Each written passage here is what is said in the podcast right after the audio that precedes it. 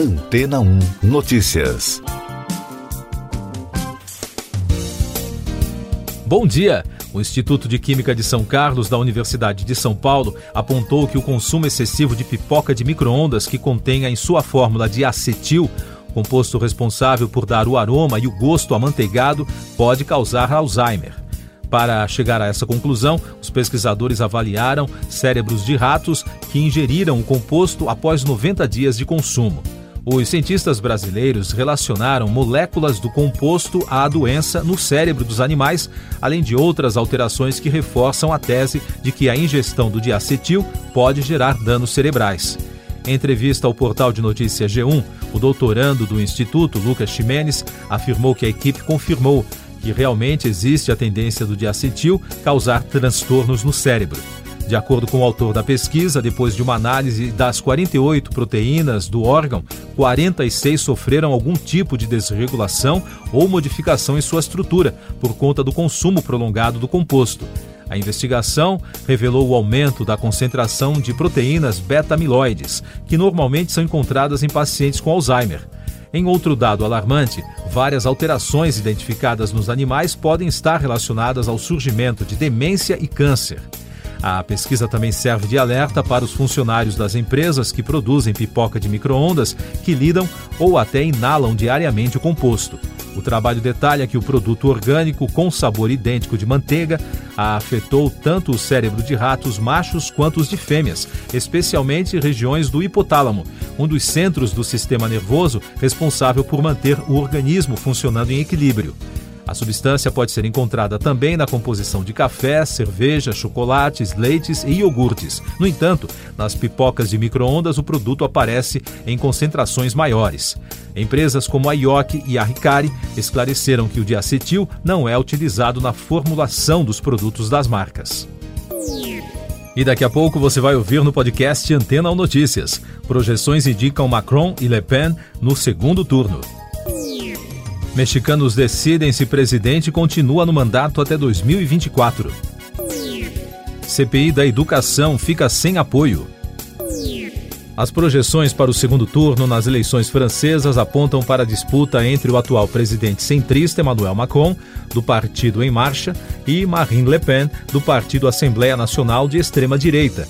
Se for confirmado, esse cenário será uma reedição do segundo turno da corrida presidencial francesa de 2017. Segundo as últimas pesquisas, ao contrário da edição anterior, quando Macron teve 66% e Le Pen obteve 34%, dessa vez a disputa será muito mais acirrada.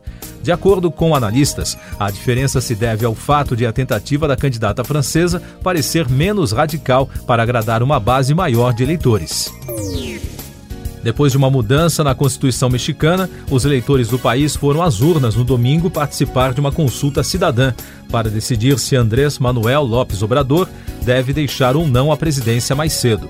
A votação foi convocada pelo próprio presidente, que tenta ampliar o apoio para o resto do mandato até 2024. Este é o primeiro referendo revogatório da história do México. A tentativa da oposição de abrir uma comissão parlamentar de inquérito da educação no Senado Federal fracassou. A investigação, que iria apurar as denúncias envolvendo a participação de pastores sem cargos no Ministério da Educação em negociação para a liberação de verbas por meio de propina, naufragou após a desistência dos senadores Oriovisto Guimarães e Steven Dom Valentim, ambos do Podemos pesou na decisão dos parlamentares a questão eleitoral, sob o argumento de que a investigação poderia se tornar um palanque político para a captação de votos por parte da oposição. Para a CPI avançar, eram necessárias 27 assinaturas favoráveis.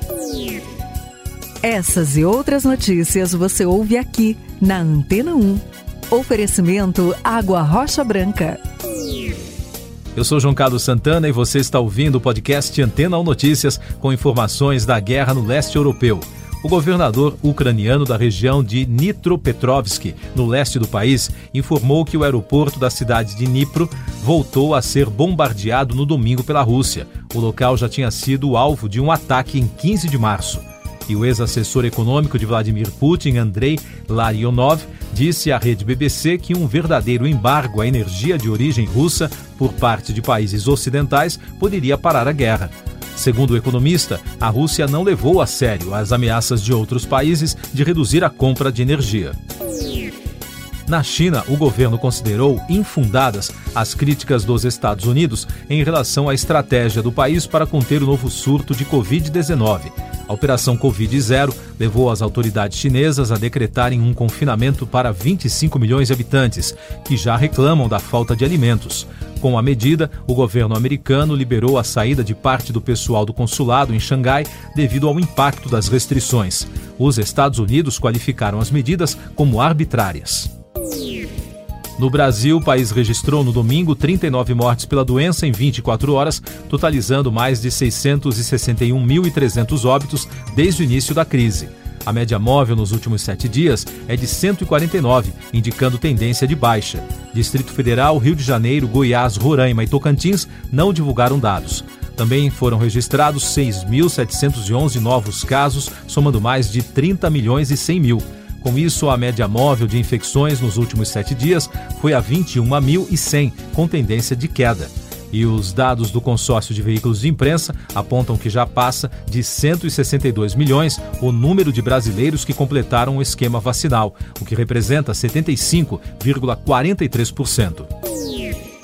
Mais destaques nacionais: um mal-estar em um estudante provocou uma crise de ansiedade em cerca de 25 alunos em uma escola estadual na zona norte do Recife. O caso aconteceu na última sexta-feira e se tornou um assunto em destaque na imprensa local e nacional no fim de semana. De acordo com as agências de notícias, os jovens que estavam em período de provas apresentaram sudorese, pressão baixa e taquicardia. Ao todo, oito ambulâncias foram acionadas para atender a ocorrência. Segundo especialistas, nesse tipo de crise, as pessoas têm medo de que acontecimentos ruins possam afetá-las e passam a sentir sintomas psicológicos e físicos. Em Brasília, o Corpo de Bombeiros resgatou no domingo cerca de 80 pessoas de um barco que encalhou no Lago Paranoá, onde ocorria uma festa. Os militares foram acionados por volta das 8 da noite, após começar a chover na capital. De acordo com os bombeiros, o barco encalhou a cerca de 15 metros da margem. Segundo relatos, o incidente ocorreu quando os passageiros correram para o mesmo lado da embarcação para se proteger da chuva. Ninguém se feriu. Literatura. O escritor britânico Jack Higgins, autor do best-seller A Águia Pousou, entre outras obras famosas, morreu aos 92 anos. Em nota, a editora HarperCollins informou que Higgins estava em casa na ilha de Jersey, no Canal da Mancha, com familiares no domingo. Os livros do romancista venderam mais de 250 milhões de cópias e foram traduzidos para dezenas de países. A carreira do escritor, como uma atividade paralela ao trabalho de professor de sociologia, teve início nos anos 1950, após ele servir nas Forças Armadas, antes de ingressar na London School of Economics. Último destaque do podcast Antena 1 Notícias, edição desta segunda-feira, 11 de abril. O presidente mexicano Andrés Manuel López Obrador venceu o referendo sobre sua permanência no poder até 2024. A consulta, a primeira desse tipo realizada no país, foi duramente criticada pela oposição, que pediu aos eleitores que a boicotassem. Siga nossos podcasts em antena1.com.br. Este foi o resumo das notícias que foram ao ar hoje na Antena 1.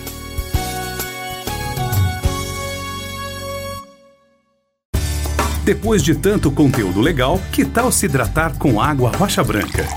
O consumo regular de água durante o dia traz benefícios para a saúde, como, por exemplo, manter a pele bonita e hidratada. Rocha Branca, da fonte direto para sua casa.